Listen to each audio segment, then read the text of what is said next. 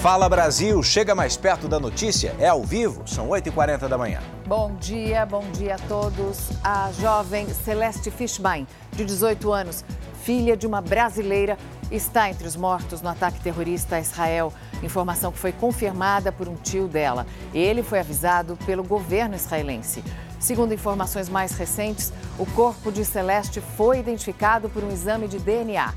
Celeste está entre cerca de 1.400 vítimas dos atentados em território israelense. Até então, essa jovem, gente, estava desaparecida. Havia esperança de que ela pudesse ser uma das reféns mantidas pelos terroristas do Hamas lá na faixa de Gaza. Celeste nasceu em Israel, mas era filha e neta de brasileiros. Ela trabalhava como babá, morava num daqueles kibbutz, as propriedades comunitárias agrícolas, perto de Gaza, atacadas pelos terroristas. Nesse momento, ou ou, ou melhor, nesse mesmo kibbutz que a gente está mencionando, 200 pessoas foram assassinadas. Entre elas, oito crianças fechadas e amarradas dentro de uma sala. E pela primeira vez, o grupo terrorista Hamas divulgou um vídeo com uma das reféns mantidas na faixa de Gaza. A gravação mostra Mia Shem, uma jovem israelense de 21 anos. Ela aparece com um braço enfaixado, confirma que está na faixa de Gaza. Misa diz que passou por uma cirurgia que durou cerca de três horas, mas em respeito à família, nós não vamos te mostrar esse vídeo. Mia Shem é uma das pessoas que também estavam nessa festa de música eletrônica e que foram sequestradas pelo terrorista, pelos terroristas há 11 dias. Ao todo, 260 pessoas foram assassinadas naquele festival. O mundo está preocupado com essa emergência humanitária e a gente também está preocupado com os reféns na faixa de Gaza. O Hamas divulgou um vídeo dizendo que os reféns estrangeiros, aqueles que não são israelenses, são apenas convidados, entre aspas, né, gente? Há uma divergência sobre o número de pessoas mantidas nos cativeiros pelos terroristas. Vou mostrar para você algumas dessas imagens do pronunciamento do Hamas, enquanto o porta-voz do grupo extremista afirma que cerca de 250 pessoas estão com eles. As autoridades de Israel falam em quase 200, 199 pessoas. Não há detalhes sobre o número de civis ou sobre o número de militares nesse grupo. No vídeo, o terrorista também afirma que o Hamas planeja libertar os reféns estrangeiros assim que conseguir verificar a identidade deles. Ou seja, os extremistas manteriam apenas os israelenses, Mariana. Vamos agora às imagens ao vivo, direto da faixa de Gaza. Vamos mostrar essas são as imagens das agências de notícia mostrando a porta de um dos principais hospitais ao sul da faixa de Gaza. É o único hospital que ainda consegue ter é, produtos e suprimentos para atender alguns pacientes. Chegam em Gaza cerca de é, dois pacientes a cada minuto depois do bombardeio. O exército israelense continua fazendo os ataques aéreos contra esse território, mirando os alvos militares. Mas o problema é que o Hamas esconde dentro dos prédios residenciais, em hospitais, em escolas e até em mesquitas os foguetes e os lançadores em direção a Israel. Essas são as imagens ao vivo mostrando que tem fumaça, tem bombardeio e a situação continua muito tensa. O território palestino da faixa de Gaza tem sete cidades, é um território eh, de 40 quilômetros eh, eh, por 11 quilômetros.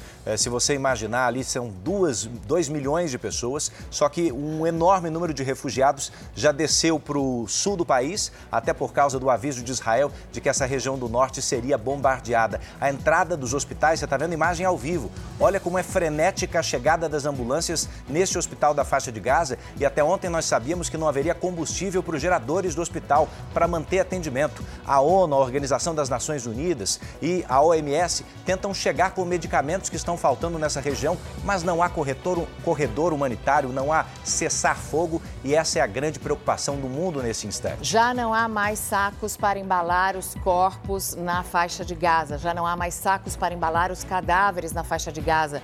Não há também câmeras refrigeradas, eles usam caminhões de sorvete para manter esses corpos preservados para que a família depois possa fazer um sepultamento.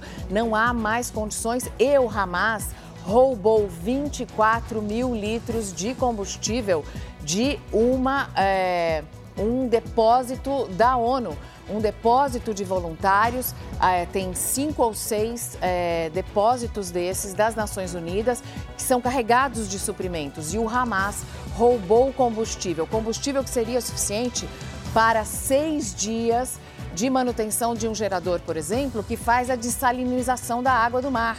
Eles poderiam ter água potável, poderiam ter água para beber se o combustível não tivesse sido roubado pelo Hamas. Entre esses 200 reféns mantidos pelo grupo terrorista, você está vendo de novo imagens ao vivo da porta de um hospital dentro do território palestino da faixa de Gaza. Entre esses 200 reféns, há muitos que precisam de medicamentos para sobreviver. Há famílias brasileiras eh, com, em contato com israelenses mantidos reféns aí, que dizem que alguns deles, se não tomarem o remédio certo, podem ter uma hemorragia e morrer. Só que um caminhão com suprimentos médicos que chegou na faixa de Gaza ainda no comecinho desse conflito também foi desviado pelo grupo terrorista Hamas. E vale dizer que os parentes dos terroristas foram avisados com muita antecedência que a incursão ia começar e puderam deixar por túneis. De longe, você vê nessa outra imagem que também é ao vivo, sinais de fumaça no horizonte, sinais das explosões das últimas horas, bombardeios que não pararam, tanto de Israel para a faixa de Gaza, quanto de instalações militares do Hamas no território palestino em direção a Israel. O Hamas é, manda e envia esses foguetes a partir de Gaza, mas cerca de 20 a 25% deles não alcançam uma altura suficiente e acabam caindo dentro do próprio território palestino.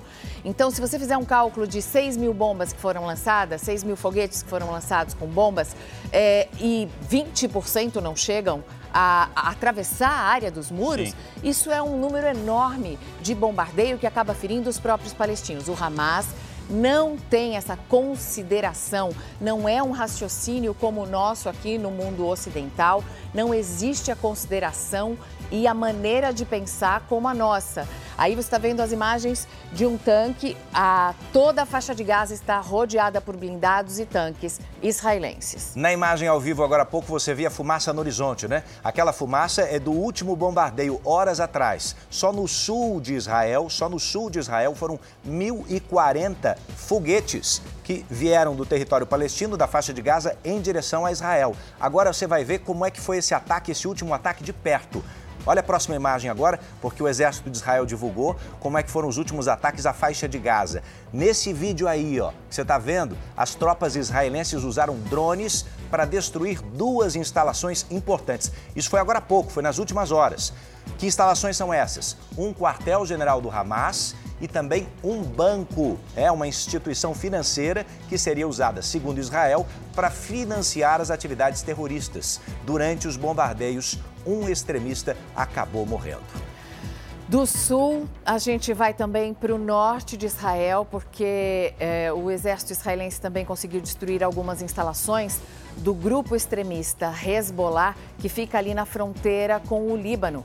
Segundo o exército israelense, esses ataques foram uma resposta a um bombardeio do Hezbollah que atingiu o país desde segunda-feira e durante os ataques de hoje, quatro extremistas islâmicos foram mortos. Três militares israelenses ficaram feridos.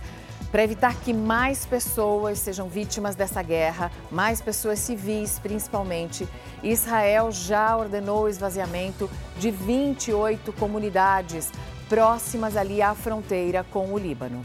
Daqui a pouco a gente atualiza as informações ao vivo do norte de Israel por causa desse estremecimento com o Hezbollah. Uma guerra que a última vez aconteceu em 2006 pode se repetir em proporções catastróficas para todo o Oriente Médio. Mas eh, daqui a pouquinho a gente volta a falar. Enquanto isso, na Europa, a guerra em Israel está provocando, sabe o quê? Uma onda de extremismo que já tirou a vida de dois inocentes. O caso aconteceu em Bruxelas, capital da Bélgica. Um homem integrante do grupo terrorista Estado Islâmico baleou dois turistas da Suécia que não resistiram. O ataque, classificado como ato terrorista pelas autoridades, causou o cancelamento de uma partida entre Bélgica e Suécia pelas eliminatórias da Eurocopa. Segundo a imprensa local, os dois mortos eram torcedores. O atirador chegou a fugir depois dos disparos, mas acabou morto pelas forças de segurança horas depois. De acordo com as autoridades, o homem foi identificado como Absalem Lassoed. Tinha 45 anos. Ele era da Tunísia e vivia ilegalmente no país europeu. Dois integrantes da quadrilha da Gangue da Pedrada presos aqui em São Paulo. Vamos conversar com ela, Beatriz Casadei, com as informações ao vivo. Bom dia para você, minha amiga Bia. Bom dia para você também, Passaia. Faz tempo que a gente vem falando dessa gangue da pedrada, né? Para você ter uma ideia, nos primeiros seis meses do ano foram 460 casos como esse. E isso, Passaia, os que foram registrados, porque muita gente acaba nem fazendo o boletim de ocorrência. Nesse caso, os dois suspeitos foram presos e um terceiro conseguiu fugir. De acordo com a Guarda Civil Metropolitana, eles estavam em patrulhamento quando viram três suspeitos na rua, no meio dos carros. Em certo momento, um dos suspeitos se aproximou aproximou no passageiro de um carro por aplicativo, quebrou o vidro e pegou o celular de uma adolescente de 16 anos. Só que a vítima reagiu, conseguiu puxar de volta o aparelho dela. Os três saíram correndo, mas eles não perceberam que os agentes da guarda estavam lá e correram em direção à guarda metropolitana, que conseguiu prender dois dos três indivíduos. Os detidos são menores de idade e possuem diversas passagens pela polícia. A vítima do carro por aplicativo, ela sofreu um corte no braço, foi levada para o hospital e passa bem. Passaia. Ok, Bia, obrigado pelos detalhes por enquanto. Gente, a partir de hoje, o aeroporto de Congonhas, em São Paulo, passa a ser administrado pela iniciativa privada. A Marcela Munhoz vem aí com mais informações do aeroporto de Congonhas. E aí, Marcela, bom dia também. Pois é, Passaia, bom dia para você, para todo mundo que acompanha a gente aqui no Fala Brasil. O aeroporto de Congonhas, que está localizado aqui na zona sul de São Paulo, passou a ser privatizado desde a meia-noite de hoje. O que, que muda com isso? A começar pelo tamanho dele. De acordo com a empresa que administra agora, que é uma empresa espanhola chamada AENA, ele deve ser ampliado, deve ter mais que o dobro do tamanho que tem hoje. Uma das principais novidades é o segundo terminal de passageiros. Além disso, os banheiros também vão passar por reforma, assim como a fachada do aeroporto, entre outras melhorias. Isso tudo vai melhorar não só para os milhares de passageiros que passam aqui todos os dias, mas também para os funcionários. As obras devem começar a partir do ano que vem e a gente acompanha tudo, né, para saber como vai ficar. Uma ótima novidade, principalmente para quem depende aí do transporte aéreo, Passaia. Verdade, Marcela. Vamos torcer para que na prática as coisas fiquem melhores aí em Congonhas, né? E como você acabou de falar, a nossa equipe vai ficar em cima de tudo isso. Santa Catarina tem toda a nossa solidariedade e atenção nessa manhã de terça-feira. Por isso, vamos ao vivo até lá com o repórter Moisés Stucker. Ele está em Blumenau e tem os detalhes. A água subiu demais por aí, Moisés. Bom dia. Bom dia, Edu. Verdade, eu estou aqui em Blumenau e realmente a situação é de muita preocupação aqui em todo o estado de Santa Catarina. Além dos 125 municípios que declararam situação de emergência, Rio do Sul chegou a decretar estado de calamidade pública. Quase 25 mil pessoas estão desabrigadas. O governo estadual investe em compra de kits de ajuda humanitária para essas pessoas. A segunda-feira foi marcada por fortes temporais aqui em Santa Catarina, além de muita ventania. A previsão é de que esse cenário vai se repetir hoje. Nos últimos 30 anos, mais de 11 milhões de pessoas foram afetadas por desastres em Santa Catarina.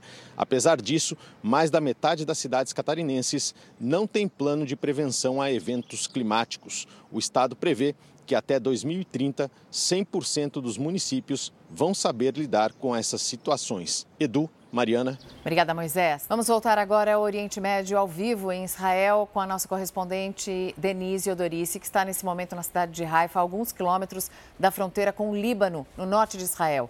Esse é o local dos confrontos com o Hezbollah, nós mostramos há pouco. Denise, muito bom dia para você.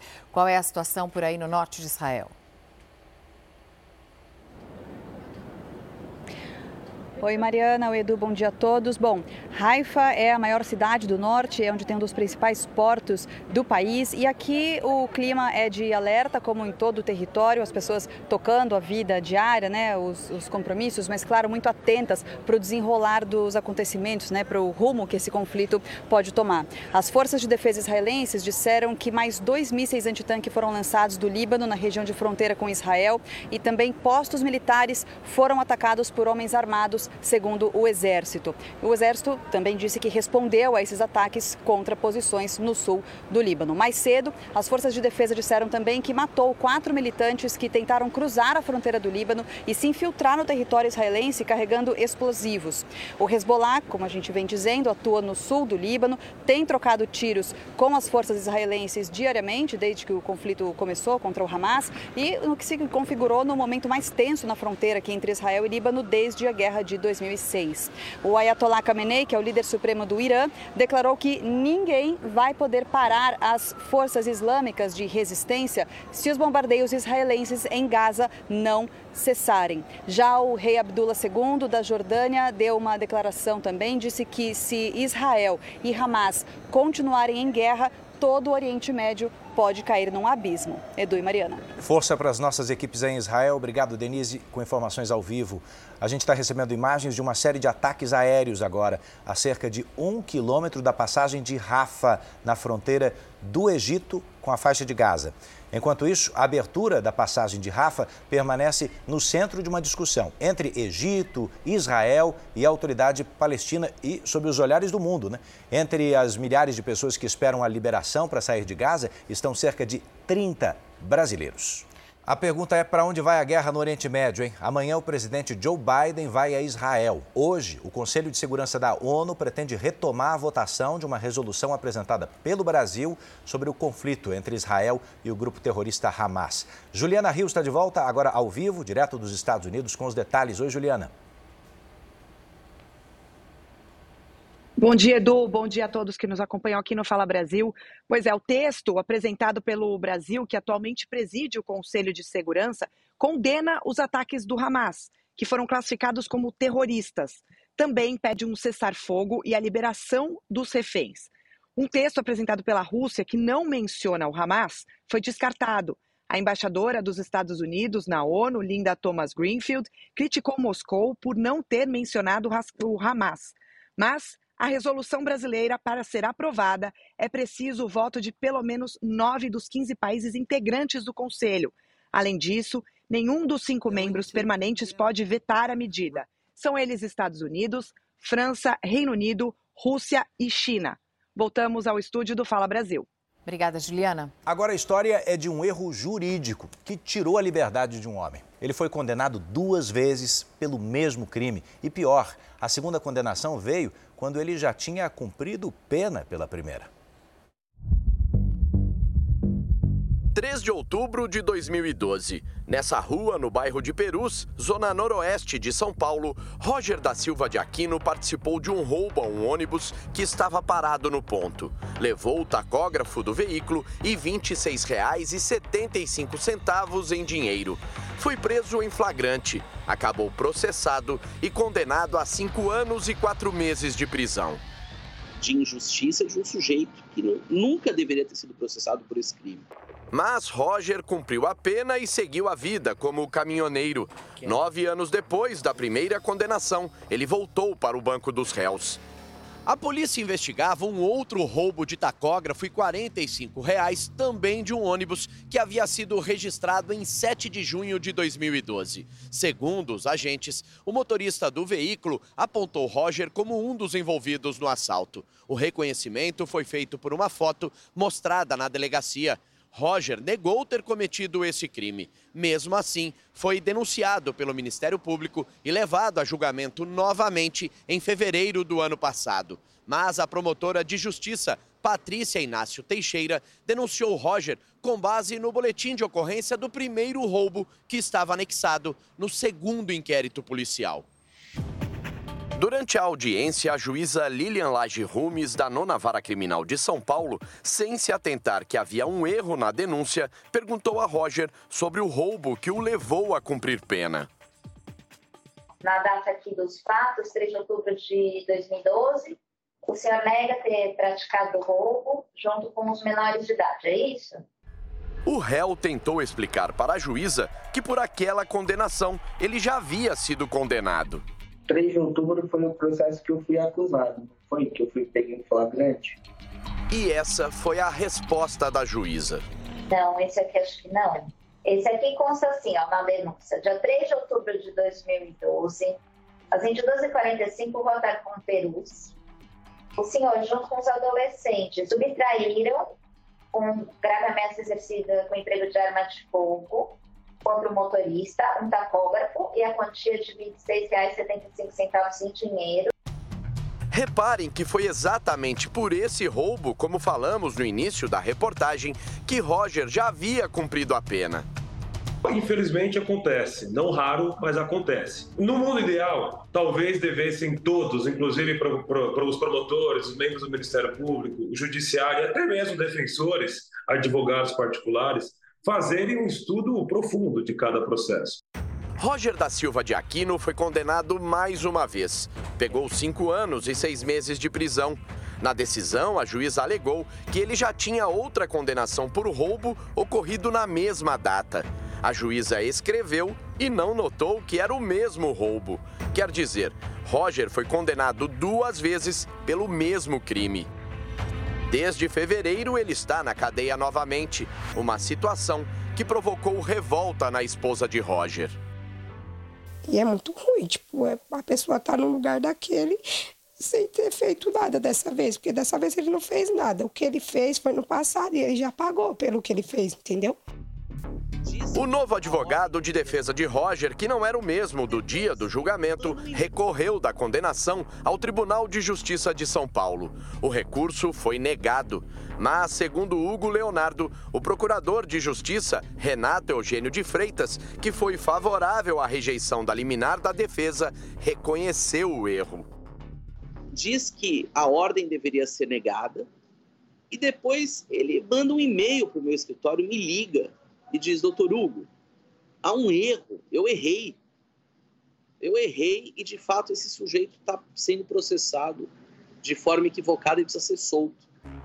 O e-mail citado pelo advogado de defesa foi anexado ao recurso e nele o procurador admitiu que não havia percebido algo de errado e afirma que a denúncia do segundo processo foi errada. Procuramos a promotora de justiça Patrícia Inácio Teixeira, mas quem respondeu por ela foi a assessoria de imprensa do Ministério Público de São Paulo, que por nota disse que a promotoria se manifesta no processo.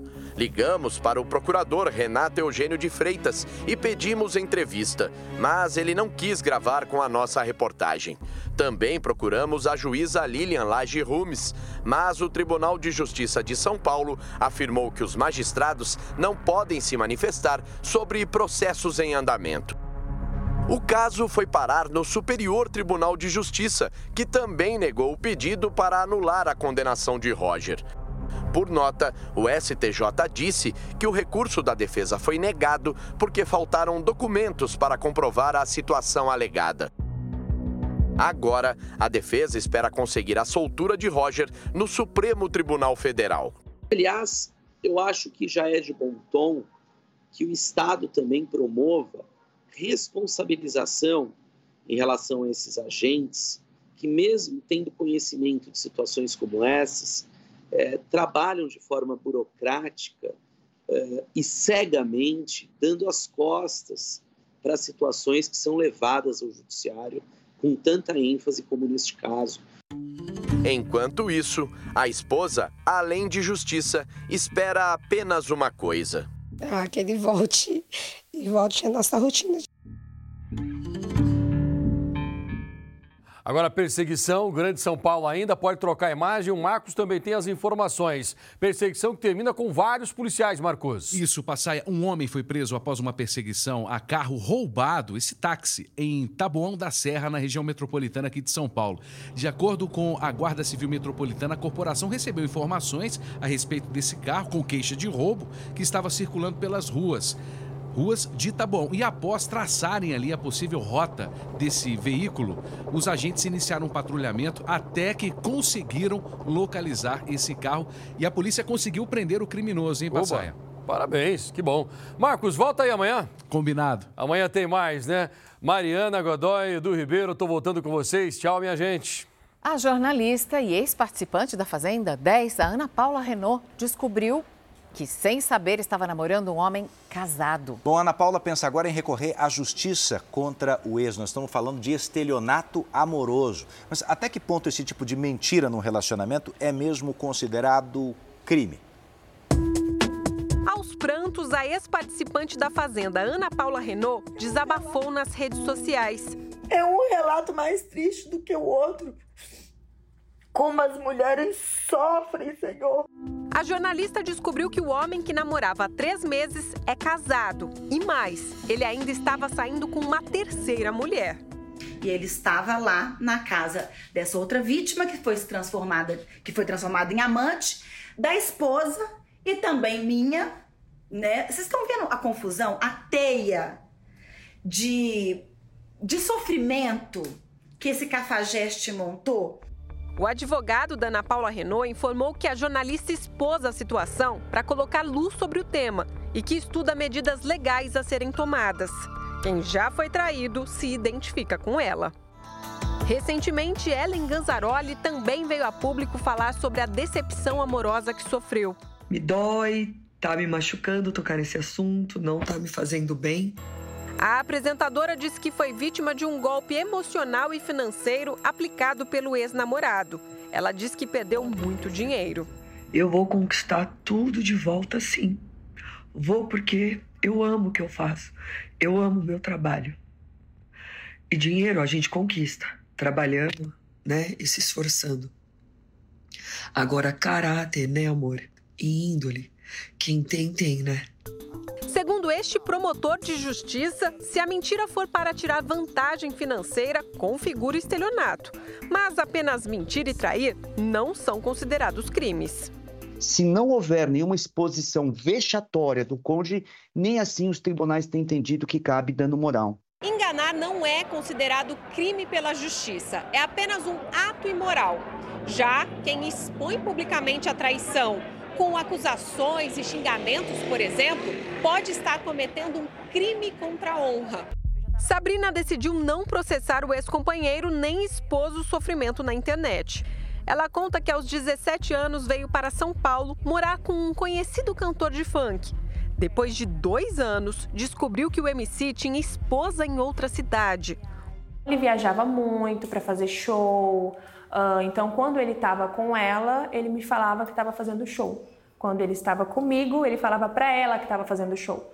Biarciane ressignificou o trauma. Hoje é a mulher mais popular em lives no Brasil e conta como foi enganada. Conheceu pela internet um muçulmano como ela e se apaixonou. Depois do casamento, foi com os filhos para a Suécia, onde o marido morava. Mas ao chegar lá, descobriu que ele já era casado e sofreu diversos tipos de agressão. Fui na, até a imigração, fiz a entrada do pedido de asilo. A gente ficou num hotel de imigração durante um mês e meio. É, e aí eles liberaram a gente, deram uma permanência temporária enquanto eles avaliavam o caso. E aí foi aí que começou o pesadelo. Foi para conseguir dinheiro para voltar ao Brasil que Biarciane passou a fazer as lives na internet. E agora usa a influência que tem para alertar outras mulheres posso levantar outras mulheres, outras pessoas que foram vítimas ou que ainda são vítimas de monstros como esse que tentou destruir a minha vida. Força a essas mulheres, mas vamos combinar. Pior que entrar no estelionato amoroso sem saber é entrar sabendo, né? E, infelizmente tem muita gente que ainda entra nessa. É preciso procurar ajuda dos amigos ou de um profissional. O Fala Brasil está terminando. A você, um excelente dia. Você fica agora com o Hoje em Dia e na companhia do César Filho. Oi, César. Bom dia, Mariana. Bom dia, do Imagine hoje, não é? Em dia, com, com todas essas informações, com toda a velocidade da internet, as pessoas estão fazendo isso. Imagine no passado, quando não tinha nenhum tipo de comunicação, como as pessoas faziam, faziam e faziam, constituíam famílias, inclusive, Brasil afora e no mundo todo, né? Aí é o Dom Juan deitava e rolava, né, César? Exatamente, exatamente, Edu. Um beijo para vocês, bom descanso, muito obrigado pela companhia até agora. Uma terça-feira duplamente abençoada e até amanhã.